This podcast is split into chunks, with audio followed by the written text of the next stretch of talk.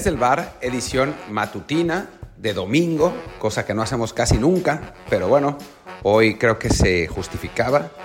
Eh, lamentablemente, pues no es una edición muy agradable porque es platicar de la derrota de Canelo Álvarez, eh, que bueno, pierde bien, la verdad, contra Dimitri Vivol, el, ruso, que le gana en, en esta pelea por la por los semipesados, le gana justamente, le gana hasta pues mucho más largo de lo que los jueces dijeron, resultado inobjetable, la verdad.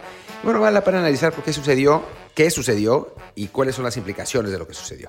Y como siempre, los invitamos a que nos sigan en, bueno, que nos, que nos escuchen en, en Spotify, en Apple Podcast, en Google Podcast y en todas las aplicaciones de podcast. Y obviamente a que nos den un review de cinco estrellas en Apple Podcast, sobre todo, es muy importante para que este Em, podcast se mantenga como tiene que ser. Pero bueno, yo soy Martín del Palacio, por cierto. Pero bueno, arranquemos con, con lo que fue la pelea. Eh, la verdad es que ya habíamos dicho en la previa que iba a ser una pelea muy complicada para Canelo Álvarez, que no, no iba a ser fácil, la verdad, porque está enfrentando a un rival que si bien es cierto solo tenía 19 peleas como profesional, em, ahora 20 y 20 triunfos, había hecho 10 defensas del título y había peleado muchísimo como amateur. Eh, los, de, los, peleadores de Europa del Este suelen tener esas, esas eh, circunstancias, no tienen un sistema distinto al nuestro. En México, normalmente las peleas, la carrera de amateur de un, de un boxeador es corta, sobre todo de uno con talento, porque lo importante para para estos peleadores es eh, poder ganar dinero lo antes posible para poder mantener a sus familias, ¿no?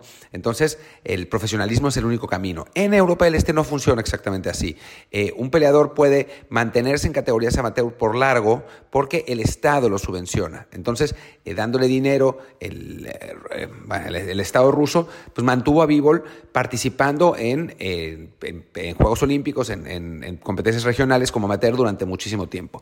Y desde que se volvió profesional, por algo le dieron su primera pelea de título del mundo después de solamente nueve peleas, porque tenía talento, porque tenía capacidad, ya lo habíamos platicado ayer, es un peleador muy bueno defensivamente, eh, al que es complicado pegarle, es un, boxeador mucho más grande que Canelo Álvarez, ¿no? Eh, le saca, ahora ya no me acuerdo, como 16 centímetros eh, a Canelo, y eso no es fácil, ¿no? No, no es fácil para, para ningún boxeador.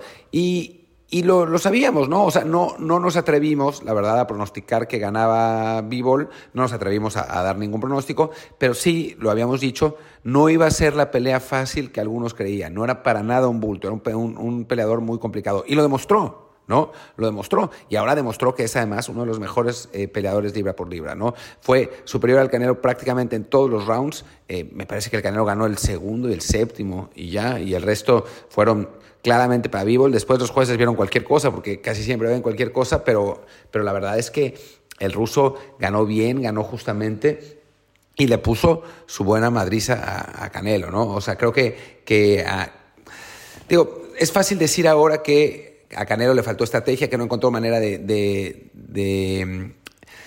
evitar el jab de, de b que tendría que haber boxeado más hacia adelante, que no, no, no caminar tanto hacia atrás, eh, tendría que haberse tratado de salir de las cuerdas, eh, una situación que normalmente le, le, resulta cómoda a Canelo porque puede reducir la distancia eh, contra peleadores más grandes que él, pero en este caso simplemente b la, la, la, calidad de su defensa impedía que Canelo pudiera, pudiera golpear y contragolpear, ¿no? le, costó, le costó mucho al mexicano contra un peleador técnicamente muy bueno, la verdad, y que a nivel peso, pues sí, le, sacaba, le sacaba ventaja. No solamente a nivel peso, sino también a nivel masa, a nivel alcance.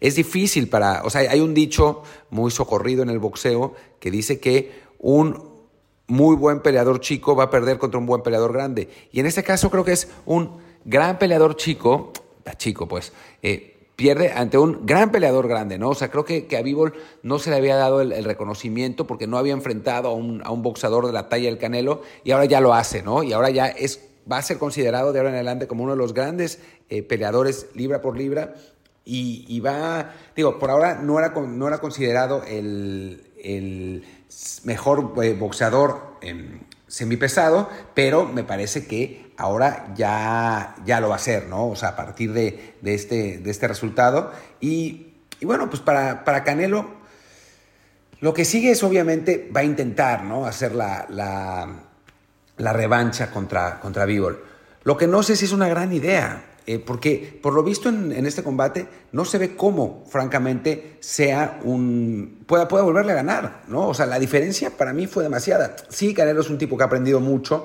y que sabe, que sabe manejarse. Eddie Reynoso, pese a lo que han, han, estado diciendo ahora que la verdad es que sí sus instrucciones durante la pelea fueron pues deficientes, por decirlo menos, porque nada más le decía, échale ganas, échale ganas, pégale más, y pues así no se puede, no se puede ganar una pelea, pero, pero sí, claramente eh, me parece que, que salvo que encuentren alguna manera de, pues, reducir la diferencia de peso, digamos, no, no reducirla físicamente, sino encontrar una estrategia para reducir la diferencia de peso y de alcance entre uno y otro, se ve muy complicado, la verdad. Yo creo que Canelo tendría que mantener esa pelea con Golovkin, aunque ahora creo que se va a caer, eh, en lugar de hacer esa revancha inmediata con Bivol, porque lo más probable es que vuelva a perder.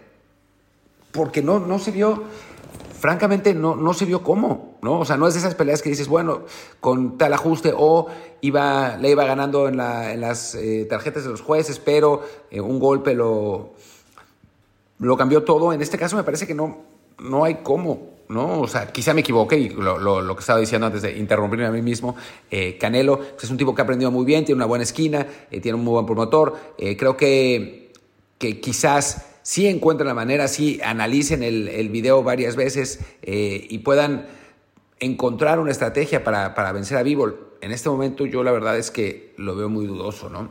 Y bueno, digo, hablando ya de la pelea y hablando del futuro, vale la pena también hablar de las reacciones, ¿no? La típica reacción del mexicano, del periodista mexicano antideportivo, diciendo que bueno, que ya se demostró que es un bulto, que bueno, la, la, derrota del Canelo muestra que no era uno de los mejores boxeadores libre por libre. Bueno, claramente era uno de los mejores boxeadores libre por libre y se enfrentó a otro, ¿no? Y se puede perder. Ya nos lo había dicho Héctor Suárez Gómez en su momento.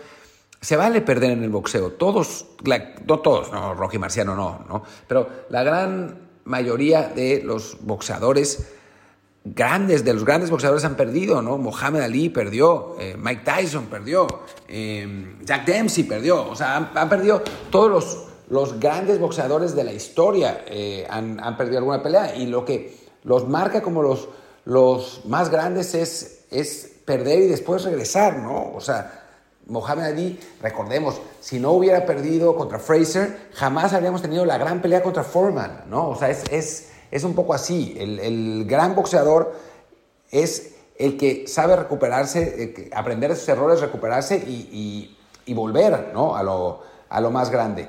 Es muy complicado encontrar a alguien, alguien que se vaya invicto tanto tiempo, ¿no? Julio César Chávez mismo, digo, más allá de, las derrotas donde ya al final de su carrera, que ya peleaba simplemente, pues, no sé por qué, pero, pero Julio César Chávez en su momento, pues pierde esa pelea contra Frankie Randall y después empata una pelea contra Pernell Whitaker que debió haber perdido, ¿no? Eh, ¿no? Y después pierde con Oscar de la Hoya, ¿no? Ya obviamente ya más en su decadencia, pero sí, eh, no, pues perdió peleas porque así funciona en el boxeo, ¿no? Se, se gana y se pierde, en, todos los deportes se gana y se pierde, ¿no? Es muy difícil mantener ese invicto en el boxeo, es verdad, se pelea menos de lo que se juega en otros deportes, pero también se vale perder, ¿no? Y vamos a ver cómo reacciona Canelo Álvarez y vamos a, a ver si logra acallar a sus críticos que ya lo estaban esperando, ¿no?